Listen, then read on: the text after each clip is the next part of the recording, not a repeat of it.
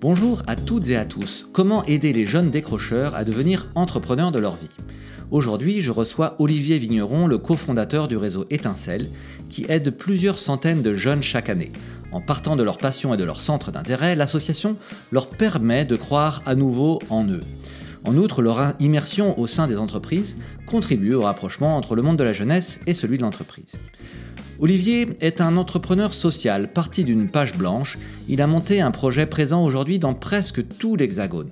Vous adorerez, j'en suis sûr, sa philosophie d'entrepreneur engagé qui met sur un pied d'égalité l'impact quantitatif de son action avec un soin constant apporté aux hommes et aux femmes. Olivier montre notamment que croissance et succès ne sont pas toujours synonymes. Quel conseil donner à un jeune qui voudrait se lancer dans l'entrepreneuriat social? Vous le saurez en écoutant mon échange avec Olivier Vigneron.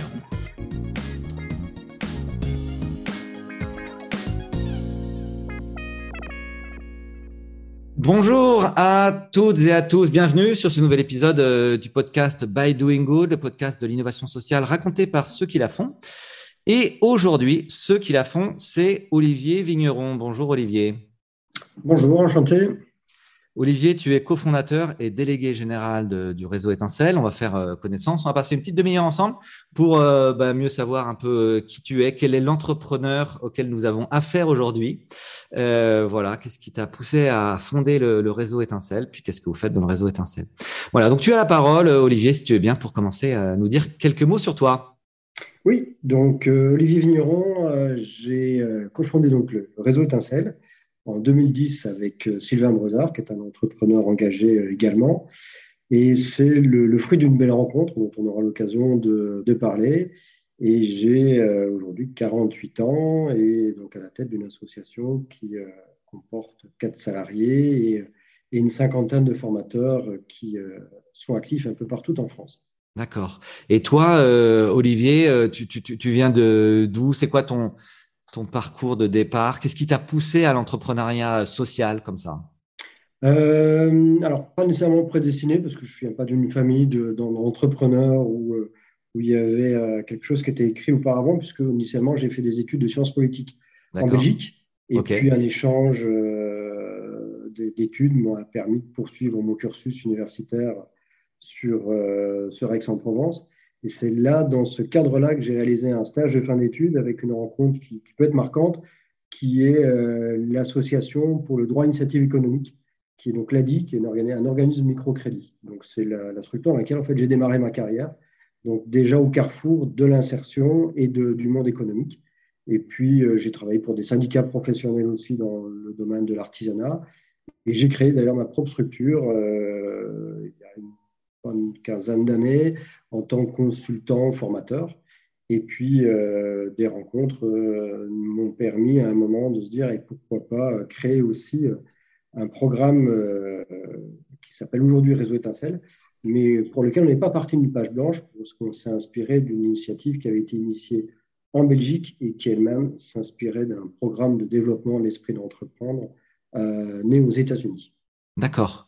Alors, euh, l'ADI qu'on connaît bien, parce qu'on a déjà fait deux, trois hackathons aussi euh, pour eux, donc euh, ravi de, effectivement de faire des, des, croisements comme ça. quel âge tu avais quand tu as lancé ce qui est aujourd'hui le réseau Étincelle? Donc, ça nous amène en 2010, donc j'avais, j'avais, j'avais 35 ans. 35 ans. et qu'est-ce qu'il y avait dans ta tête d'entrepreneur en fait à ce moment-là? Qu'est-ce qui t'a, qu'est-ce qui a créé le déclic?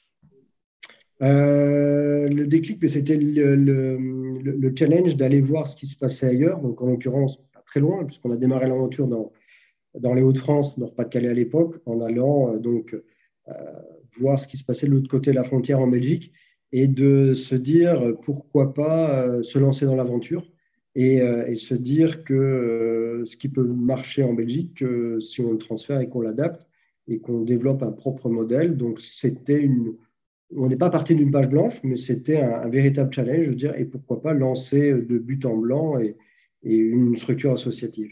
Et avec un, projet où je ne pensais pas qu'on irait aussi loin euh, sur euh, le point de départ. Mais en tout cas, c'était l'idée d'être innovant et d'avoir cette capacité de transfert d'expertise. Et qu'est-ce que vous faites? Alors, comment ça s'est lancé au départ, le, réseau Étincelle? C'était quoi la mission?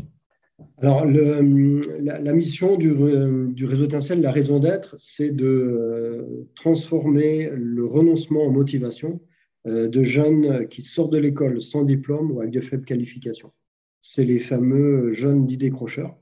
Et à l'époque, quand on a lancé l'aventure avec Sylvain, c'était le contexte du euh, rapport de Martin Hirsch, qui était haut commissaire à la jeunesse, euh, qui mettait en lumière notamment cette problématique, qui n'est pas nouvelle, mais en tout cas qui arrivait euh, en une des journaux, et puis c'est un sujet de, central de société, sur cette problématique de l'insertion des jeunes qui, dans un diplôme, dans un, pardon, dans un, pays où le diplôme fait l'emploi, vont euh, ramer encore bien plus que d'autres pour s'insérer durablement dans la société. Donc on s'est dit, ben, il y a ce public-là, ça c'est le, premier point de se dire qu'il y avait déjà beaucoup d'initiatives qui pouvaient être proposées. On, est dans les, premières démarches qui étaient envisagées au niveau de Sciences Po euh, pour euh, ouvrir les, filières des grandes écoles à la diversité. C'est de dire, mais en fait, on va toujours vers l'excellence. Nous, ce qu'on souhaitait au niveau du réseau Étincelle, c'est de dire, mais on va s'adresser à ces jeunes qui sont stigmatisés parce qu'ils ne sont pas sur le bon, le bon quartier, ils n'ont pas la bonne couleur de peau, ils n'ont pas le réseau, ils n'ont pas tout un ensemble de choses. Et en plus, ils n'ont pas le diplôme. Donc, on s'est dit, on va vraiment s'adresser à ce public le, plus dur et avec un modèle spécifique aussi en se disant euh, on va mobiliser en majeure partie 80-90% du mécénat privé. Ce qui était assez euh, exceptionnel pour ne pas un peu dire illuminé de se dire on ne va pas chercher le financement public. Ouais. Et qu'est-ce que vous, comment est-ce que vous faites pour les accompagner euh, ces, ces, décrocheurs là et Comment est-ce que vous les identifiez d'ailleurs? Alors il y a, il y a deux, deux, piliers, je dirais, assez forts. Euh, des choses assez euh, basiques finalement, repartir de l'humain. C'est-à-dire que ces jeunes, on va partir de leur passion, de leur centre d'intérêt, de ce qui les anime finalement. Et comme ils ont été euh, happés par une spirale d'échecs, de les ramener en situation où on, leur permet de se réconcilier avec eux-mêmes, de se rappeler qu'ils ont un talent, qu'ils ont un potentiel. Alors nous, on n'a pas vocation à aller, je dirais, les, les démarcher ou à les prospecter en direct, on va travailler main dans la main avec les acteurs du service public de l'emploi, comme l'emploi ou les centres sociaux, où l'idée, c'est de se dire, ben, nous, on a une spécificité, on a une ingénierie pédagogique avec beaucoup de, pédagogie par l'action, beaucoup de mise en situation. Donc, on peut compléter ce qu'on vous proposez. Donc, on vient apporter une vraie plus-value. Et en plus, deuxième spécificité du réseau Étincelle, c'est que l'ensemble du parcours qu'on va animer va être réalisé au cœur des entreprises partenaires. Donc, ça permet à la fois aux jeunes de se réconcilier avec lui-même et de se réconcilier avec le monde de l'entreprise, le monde du travail en général, parce qu'il va vivre en collectif, on est sur des groupes de 10-12 jeunes, euh, ces formations euh, de, euh, de, découverte, de remobilisation et d'immersion dans le monde de l'entreprise. Tu peux nous donner, raconter une histoire peut-être en partant d'un jeune euh, euh, et, comment ça se passe, le, type d'accompagnement une, de, celles moi, qui m'avait le, plus marqué, euh, on est en 2015, c'est la, première session qu'on a pu animer sur le territoire d'Angers. Et donc, on constitue le groupe et on, doit être sur la première journée où il faut apprivoiser des jeunes qui ne se connaissent pas, qui ont tous les, la même problématique, mais des diversités de galères qui sont assez variées et assez importantes ils découvrent l'entreprise, on constitue le groupe, et puis on aborde cette question du décrochage scolaire ou de l'échec scolaire. Et un des jeunes réagit en disant, mais en fait, moi, je ne suis pas un échec, je suis pas en échec scolaire, je suis un échec. Et alors là, vous avez la chape de plomb qui tombe dans la salle, parce que que répondre par rapport à ça? Donc, euh, en tant que formateur, on anime toujours en binôme, donc j'étais avec une jeune formatrice en plus que je formais, j'étais dans l'incapacité de pouvoir réagir à l'instant T donc là, on profite des moments off sur le temps de midi pour échanger avec, euh, avec ce jeune. Et il s'avère qu'il euh, était originaire d'ex-Yougoslavie. Donc on échange des souvenirs d'histoire, de Géo, etc. Donc je dis, bah, en fonction de la guerre d'ex-Yougoslavie, donc tu as dû arriver à tel moment en France. Il dit non, en fait, ça fait deux ans que je, je suis là. Et il avait une fluidité en termes d'expression en, en langue française qui était hallucinante. Et j'ai dit, mais deux ans, tu avais appris le français? Non. Et euh, tu parles D'autres langues, oui, bah, un peu de serbe, un peu de croate, je me débrouille en allemand, en italien et quelques mots en allemand. Donc, ça m'a permis de rebondir dans la foulée. C'est que dans l'après-midi, en demandant à tout le groupe qui dans la salle sait parler 3, 4, 5 langues. Hmm. Aucun des jeunes, euh, ni moi, ni l'autre formatrice. Et donc là, l'occurrence, ça a été de renverser la dynamique, de dire, bah, écoute, on t'interdit au jour d'aujourd'hui de dire que tu es un échec parce que tu as un vrai talent, c'est cette capacité à assimiler rapidement de nouvelles langues. Et là, derrière, on va t'aider à construire un projet professionnel autour de, ça.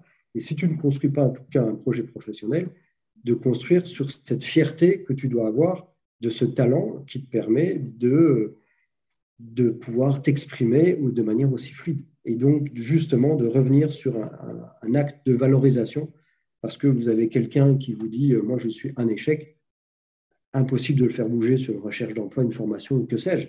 Parce que c'est, voilà, il, est, euh, il est scotché et il est assigné à résidence comme euh, une personne qui est à l'Élysée l'avait précisé en campagne il y a un paquet d'années. Et donc, on est vraiment là-dessus. C'est de l'auto-persuasion à un moment, de l'auto-limitation ou de la croyance limitante, de dire, mais je suis bon à rien. Or, il y a des talents. Mais alors, euh, Olivier, on, comprend bien effectivement la situation et je la trouve, euh, mhm. ton histoire, elle est extraordinairement parlante parce qu'on voit bien qu'il y a beaucoup de choses qui se passent finalement euh, dans la tête et la prise de conscience que ce jeune a eu de, ses compétences réelles. comment est-ce que vous arrivez, vous, justement, à, les aider à, retrouver confiance en eux et à, mesurer ce dont ils sont capables? Il va y avoir un, il y, a, le côté magique de l'approche pédagogique qui, qui, est utilisée. Euh, mais j'aurais tendance à, dire aussi, euh, on a un luxe qu'on va avoir, euh, que les formateurs du réseau Tincel peuvent avoir par rapport à des conseillers pour l'emploi aux missions locales, c'est que les jeunes, on va les avoir du matin au soir, pendant six jours, au cœur d'une entreprise. on ne va pas s'occuper, j'allais dire se polluer, mais disons-le, de toute la partie administrative. On ne va pas prendre en charge ce que les conseillers de missions locales peuvent faire sur des problématiques d'emploi, de logement, d'addiction. Parce que je dis souvent, s'il n'y avait que l'emploi, ça serait simple, mais il y a toutes les problématiques périphériques. Nous, on a un luxe, c'est de se dire, pendant ces six journées-là, euh, on te permet de euh, lâcher tout ce que tu n'as jamais pu lâcher de, en termes de compétences, de potentiel. Ah mais moi, je ne sais rien faire. Les gens qui ne savent rien faire, ça n'existe pas. Il y a des activités que tu as pu faire de manière formelle, informelle il y a des passions, il y a des hobbies, il y a plein de choses que tu fais que tu peux valoriser et que tu peux décliner en soft skills. Donc, on va avoir ces moments privilégiés. Et le fait d'être deux formateurs pour des groupes de 10-12 jeunes, ça permet à la fois d'alterner des temps euh, individualisés et des temps en collectif. Donc, euh, on a une pédagogie qui est vraiment adaptée, où il y a un côté magique, mais il y a aussi euh, une richesse qui est le temps et la disponibilité qu'on va avoir hmm. avec eux. D'accord, ouais, ok. C'est clair. Et il faut savoir euh, prendre le temps et, laisser aussi euh, le temps aux jeunes, j'imagine, pour, euh, pour s'exprimer. Hmm. Pour, s'exprimer et créer la relation de confiance. Ce qui fait qu'à certains moments, ils vont livrer des choses qu'ils n'ont jamais livrées à leurs conseillers pour l'emploi aux missions locales, et pas parce qu'ils ne voulaient pas, mais parce que bah, on fait la démarche administrative, on fait ci, on fait là, on gère l'urgence. Là, hmm. on, se coupe du temps, et je prends souvent l'image quand, quand j'animais des parcours, aujourd'hui plus, euh, c'est deuxième, en fait, quand vous arrivez dans, le groupe du réseau Tincel accueillir une entreprise, euh, ben, vos galères, vos emmerdes, vous les mettez au, comment dire, au, vestiaire et vous profitez d'être dans la bulle du réseau étincelle pour justement vous remobiliser. Euh, ça ne veut mmh. pas dire que vos problèmes ils vont disparaître. Hein. quand vous les reprenez le soir, il y aura les mêmes problématiques peut-être que vous avez de mobilité, de logement, les enfants en bas âge, tout ce que vous voulez.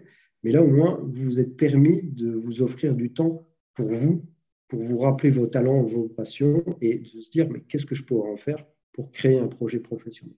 Hmm. Quels sont les chiffres clés du réseau Étincelle, euh, votre présence sur le territoire, le nombre de jeunes que vous accompagnez, le nombre d'entreprises? Euh, Donc aujourd'hui, on est présent sur le territoire de, neuf régions. Euh, on a vocation d'ici les, trois, 3-4 prochaines années à, couvrir l'ensemble du territoire de, l'Hexagone. Donc on doit encore essaimer sur la Nouvelle-Aquitaine euh, sur la Bretagne et la Normandie. Toutes les autres, on est présent peu ou prou sur différents bassins d'emploi. On a contribué à remobiliser plus de 3500 jeunes euh, depuis le, début de l'aventure. Et euh, là, on a été fortement impacté il y a, quelques années par le, contexte du Covid. mais là, ça reprend très pied au plancher, je dirais, parce que grosso modo, on va terminer le premier semestre 2023 avec le même nombre de parcours de formation qu'on a pu animer sur l'ensemble de l'année 2022. Donc, il y, a un vrai potentiel, il y a, une vraie, dynamique. On a globalement une, trentaine, une quarantaine de mécènes par an qui vont nous soutenir, des fondations d'entreprises, euh, des grands groupes, euh, des fonds de dotation, euh, des ETI, des PME, extrêmement divers et variés.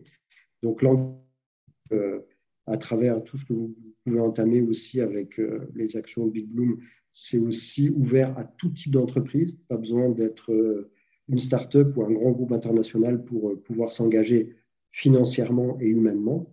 Et puis, euh, les éléments dont on peut être également fier sur les différentes études d'impact qu'on a pu mener, notamment la dernière, six mois après euh, le parcours du réseau étincelle, on a globalement 81%, donc 8 jeunes sur 10, qui sont devenus ce qu'on appelle entrepreneurs de leur vie. Donc, soit ils partent en emploi, soit ils partent en, formation, énormément euh, de jeunes en alternance pour le moment, ou alors pour certains qui étaient plus éloignés du marché de l'emploi, ils repartent dans un parcours d'insertion structurant. combien de jeunes? Combien de jeunes 80%. Euh, et, en tout, vous en accompagnez combien à peu près? Là, on va être euh, d'ici la, fin de l'année 2023 euh, sur le rythme de croisière de, l'année, et ça, ça va crescendo. On va être grosso modo à 500-600 jeunes. D'accord. Et c'est sur une année scolaire ou plusieurs Nous, on est vraiment en continu. Euh, les jeunes étant déscolarisés, on peut avoir des actions qui vont avoir lieu euh, dans le courant euh, de l'été. Donc, c'est tout au long de l'année. Alors, une période plus calme, je dirais grosso modo peut-être le mois d'août, parce que certes, il faut d'une certaine manière pour nous capter les jeunes, constituer les groupes en partenariat avec les missions locales, les pôles emploi. Mais l'autre partie qui est incontournable pour nous, c'est d'avoir les entreprises partenaires mécènes qui euh, nous ouvrent leurs portes et qui sont euh, également en capacité de mobiliser leurs collaborateurs. Donc, arriver dans une entreprise où on aura un groupe de jeunes au mois d'août, euh, parce qu'il y a de l'espace, on peut occuper les salles, génial, mais s'il n'y a aucun moment d'interaction avec les collaborateurs, on perd énormément du substrat de notre approche. Oui, j'imagine. Euh, ce qui m'intéresse aussi, Olivier, c'est de, comprendre euh, ton parcours d'entrepreneur. Euh, tu es un entrepreneur social, tu as donc créé le réseau Étincelle. Alors, avec Sylvain Brezard, c'est l'auteur de Perma Entreprise, c'est ça peut-être Oui, tout à fait. Oui, c'est ça. donc, Sylvain a, lancé il y a deux ans maintenant le, concept de Perma Entreprise. on aura peut-être l'occasion aussi, donc nous-mêmes au niveau du réseau Étincelle, on n'a pas été chercher bien loin avec Sylvain, puisque on l'a confondé, il est président du réseau Étincelle et donc moi j'en suis délégué général. Euh, on, souhaite également développer euh, le modèle de perma association. Et le réseau Étincelle serait d'ailleurs la première structure associative à s'inspirer des, principes de la perma entreprise. Euh, c'est le fruit d'une rencontre, et c'est souvent moi ce que je peux partager avec, avec les jeunes du réseau Étincelle. le, réussir, je dirais, sa vie ou réussir un projet de vie, euh, c'est avant tout rencontrer les bonnes personnes. Euh, et, je pense, je reste persuadé que les jeunes qui euh, qu'on peut accompagner, alors certes, ils n'ont pas le diplôme dans un pays qui où le diplôme fait l'emploi, donc c'est complexe. Les choses bougent tout doucement, si on compare par rapport à la Belgique ou, ou l'Angleterre. on donne beaucoup plus rapidement la chance à un jeune ou à un moins jeune d'ailleurs fait épreuve et on ne regarde pas le diplôme. En, France, ça reste encore assez présent. Euh, mais au-delà de ça, c'est aussi qui je vais rencontrer et qui va me tendre la main à un moment ou. Et le réseau étincelle, ben, on est là-dessus. L'étincelle, c'est ce qui va avoir lieu dans les yeux des jeunes quand on va être en capacité de leur permettre de se valoriser, de se dire je suis capable de faire ça et j'ai envie de donner envie à quelqu'un d'autre de me donner une chance. Et le réseau, il va être là c'est les rencontres qu'on va pouvoir faire entre bah, la dizaine de jeunes et la dizaine de dirigeants ou de collaborateurs. Et euh, cerise sur le gâteau, tiens, je pourrais te proposer un stage, tiens, on cherche à recruter, ou pourquoi pas faire une mission d'intérim chez moi, ou envisager une réunion, une, opportunité d'alternance. Donc, c'est tisser des liens entre des gens qui n'auraient pas eu vocation à se rencontrer au départ. Comment ça s'est euh, passé ces, euh, ces, 13 années? Donc, il y a eu 13, il années depuis la, création. Euh, est-ce que c'était linéaire ou chaotique? Est-ce que tu peux nous raconter comment ça s'est passé, Olivier? Le côté chaotique, on l'a connu concrètement, mais comme toutes les structures entrepreneuriales ou associatives sur le, contexte du, du, Covid, avec le double impact pour nous, c'était qu'à la fois on avait la difficulté de mobiliser du public, jeune en l'occurrence, puisqu'il y avait les périodes de confinement, et ensuite, euh, il y avait également le double impact, c'est que, bien entendu, les entreprises cherchaient pas à ouvrir leurs portes en priorité, euh, elles se consacraient en priorité à leur cœur de métier, à leurs collaborateurs et à leurs clients. Donc, il a fallu le temps d'absorber tout cet impact-là.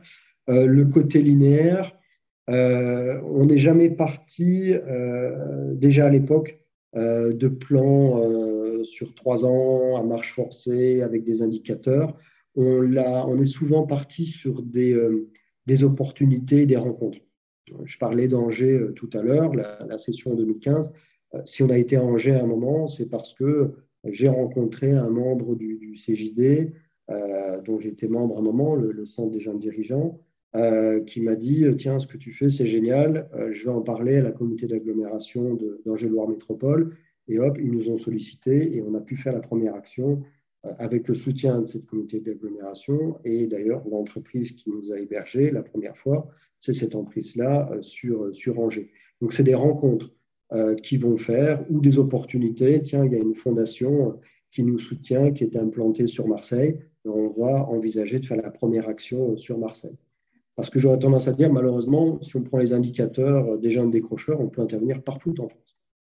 Mmh. Ouais, bien entendu, il y a des territoires plus, plus, euh, plus marqué, ça je l'entends tout à fait, mais on cherche avant tout à, à créer une relation humaine, il y a une dimension humaine qui est très forte, c'est avec quels acteurs on va pouvoir euh, co-construire le projet pour euh, donner les meilleures conditions d'accueil aux jeunes du territoire.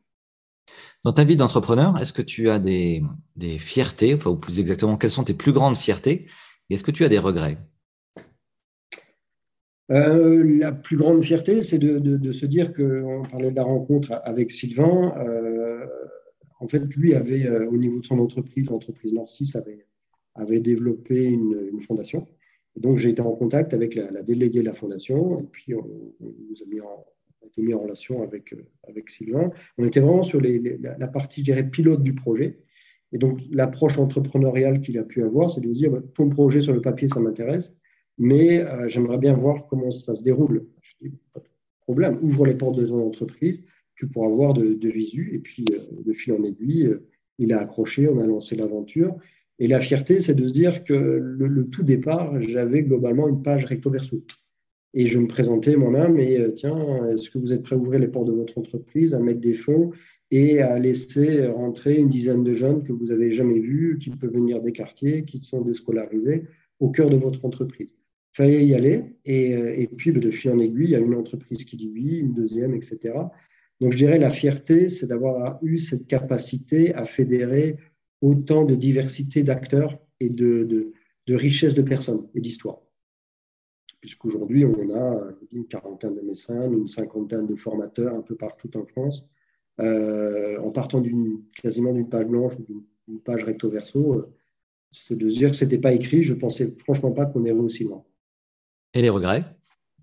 Les regrets, euh, ce n'est pas nécessairement au niveau euh, du, du, projet en tant que tel, parce que je pense qu'il y a encore de très très belles choses à faire. C'est euh, peut-être un, un, regret remords, c'est que euh, quand on est entrepreneur social, quand on est entrepreneur tout court, en tout cas quand on se donne à fond dans un projet, c'est qu'il n'y a que 24 heures dans une journée.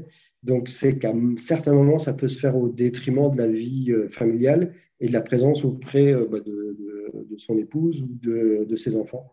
Donc, euh, c'est donner beaucoup aux autres et c'est parfois un peu au détriment de la famille. Ouais. C'est vrai que c'est un témoignage qui est quand même important à partager, hein, Olivier, qu'on entend souvent dans la, bouche des entrepreneurs, c'est que l'entrepreneuriat, ça reste un projet familial en fait. Hein. C'est pas le, projet d'une personne seule. On emmène tout un entourage en fait, en vérité. Hein. Il faut en être conscient avant de se lancer. Tiens, d'ailleurs, ça m'envoie vers ma question euh, suivante. Quel conseil est-ce que tu donnerais à un entrepreneur en herbe euh, qui hésiterait à se lancer ou qui serait dans ses premiers pas euh, Puisque voilà, à nouveau, toi, tu as, quand même 13 ans, 13 ans d'expérience derrière toi. Il y, a un de mes collègues au niveau du CGD, son mantra, c'était, si je reformule bien, au pire, ça peut marcher. Donc, c'est que j'aurais tendance à dire, si on hésite à un moment ou à un autre euh, et qu'on ne se lance pas, euh, on parlait tout à l'heure de, regret, bah, il va y avoir le côté remords. Si j'avais su, il y a un moment, c'est d'y aller. Euh, au pire, qu'est-ce qu'on risque? Et on apprend tout autant de ses échecs que de ses réussites. Et, et l'échec fait partie du parcours parce que sur les 13 ans et sur tout ce que j'ai pu mener au niveau professionnel, loin, loin, loin d'avoir tout réussi, et heureusement d'ailleurs, parce que euh, je n'ai plus appris à certains moments en faisant des erreurs et en reconnaissant et en, pouvant euh, corriger le tir et, en rebondissant sur les différents projets. Donc j'aurais tendance à dire euh, oser à un moment ou à un autre. Et le côté oser suppose aussi, mais on revient sur des problématiques de dirigeants, de ne pas rester seul. La richesse du réseau fait justement qu'on gagne un temps de fou et, euh, et qu'on profite justement du parcours et des erreurs que certains ont pu faire. Ça n'empêche pas de parfois les recommencer, mais en tout cas, il y a toujours bien quelqu'un qui vous donnera un effet miroir. ça, je l'ai déjà testé. C'est peut-être pas la bonne direction. Je te conseillerais de corriger le tir. Donc, être bien entouré aussi, c'est une, c'est une, une, belle qualité et ça permet d'avoir une dimension collective dans, dans l'aventure. Olivier, j'ai une bonne nouvelle pour toi. Je te donne une baguette magique. Euh, qu'est-ce que tu vas en faire? C'est quoi ton, ton rêve de croissance pour le réseau étincelle, là, on va dire à 3, 4, 5 ans? Comment est-ce que tu vois l'avenir? Euh, Le rêve de, croissance, alors on est, déjà nous, sur le, projet de, de Perma Association. Euh, ça serait bah, de, poursuivre, de peut-être finaliser cette, couverture territoriale. Donc déjà de pouvoir être certain qu'on couvre l'ensemble des territoires. Euh, mais au-delà de, ces visions un peu de, croissance, il peut y avoir le débat actuellement croissance-décroissance, et pas toujours être sur la, course aux chiffres, ce qui n'a jamais été notre approche, c'est vraiment de, s'insérer dans cette euh, démarche de, perma, euh, de perma association, où l'idée, plus que jamais, c'est de prendre soin de l'humain, donc de bien conserver, allez, si on reprend l'image de croissance dont tu parlais, euh, c'est de se dire qu'on continue à grandir tout en conservant notre ADN et notre spécificité, c'est-à-dire euh, ce professionnalisme avec euh, l'humanisme. Je, suis persuadé qu'on peut être pro et très bon tout en gardant une dimension humaine très forte. De maintenir cette approche humaine pour nos équipes, pour les jeunes, qui sont la première raison d'être. également de se dire que on, a une vocation à préserver les ressources donc, avoir cette dimension, on va intégrer l'approche transition écologique, où euh, on a encore euh, de notre côté euh, énormément de sujets sur lesquels on doit travailler en tant que structure pour réduire notre empreinte carbone. Mais j'aurais tendance à dire aussi, s'il y a un enjeu sur lequel on, doit être plus que jamais présent, c'est la baseline du réseau Tincelle, ça pouvait être de se dire qu'on voulait permettre aux jeunes de devenir entrepreneurs de leur vie. Pas dans le sens où ils créent une entreprise, mais dans le sens où ils sont acteurs de leur parcours d'insertion. Euh, bah, si on est sur une, V2 euh, une V 2030, ça serait euh, vraiment de, faire ruisseler les principes de PERMA, entreprise ou PERMA association, au cœur du réseau étincelle, pour que les jeunes que l'on vise deviennent eux-mêmes acteurs de la transition écologique. Parce que, au final, les premières victimes sont souvent euh, les personnes les plus précaires. Alors, on a ceux qui sont dans les pays euh, les plus pauvres, les pays en voie de développement, euh, qui vont se prendre l'impact écologique de manière la plus forte. Mais sur nos territoires, ceux à qui on va pouvoir demander le plus d'efforts, finalement, sont déjà ceux qui ont peut-être le moins de, de, perspectives au niveau professionnel. Mais c'est de se dire, la transition écologique, vous pouvez également être acteur. Et il y a des gisements aussi d'emploi, il y a des choses positives. Voilà, ça serait mm. aussi de leur partager de manière positive ces enjeux de transition et transformation écologique.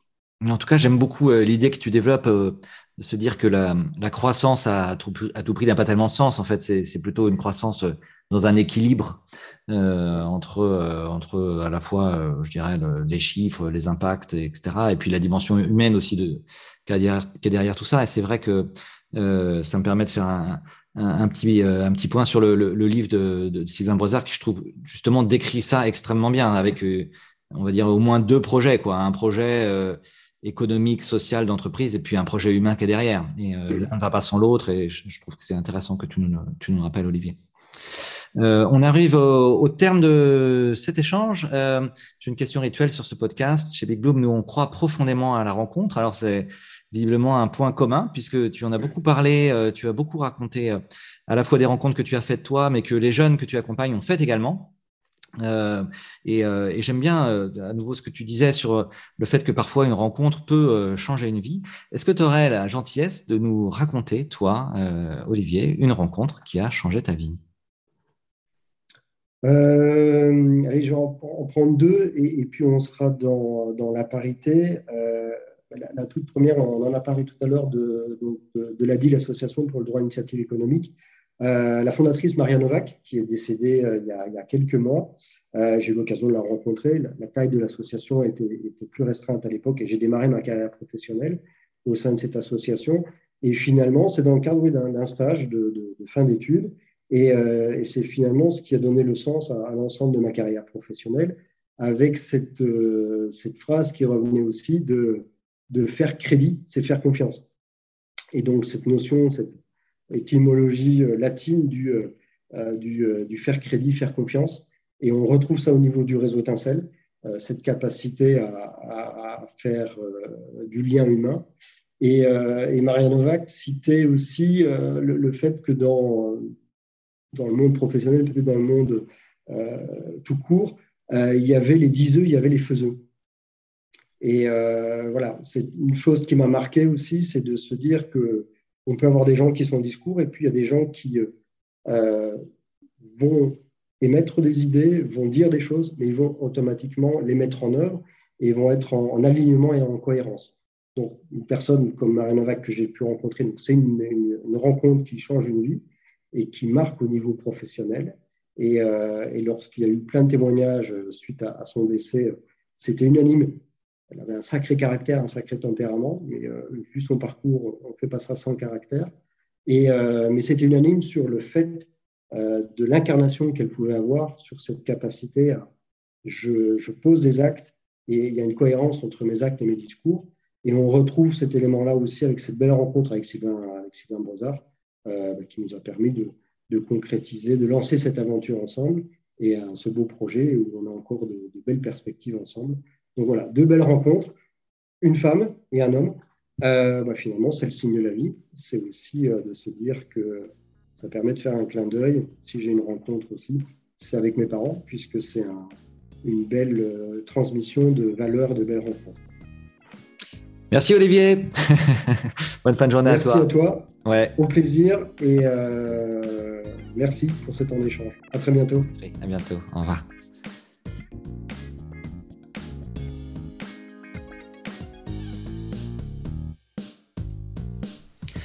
Et voilà, c'était By Doing Good, le podcast de l'innovation sociale raconté par ceux qui la font. Merci pour votre écoute. J'espère que cet échange vous aura inspiré et donné envie, vous aussi, de vous engager pour l'innovation sociale. Si c'est le cas, n'hésitez pas à vous abonner et à mettre 5 étoiles sur Spotify ou Apple Podcast. Rendez-vous sur www.bigbloom.org pour découvrir tous nos prochains hackathons solidaires à venir. Voilà, je vous dis à la semaine prochaine.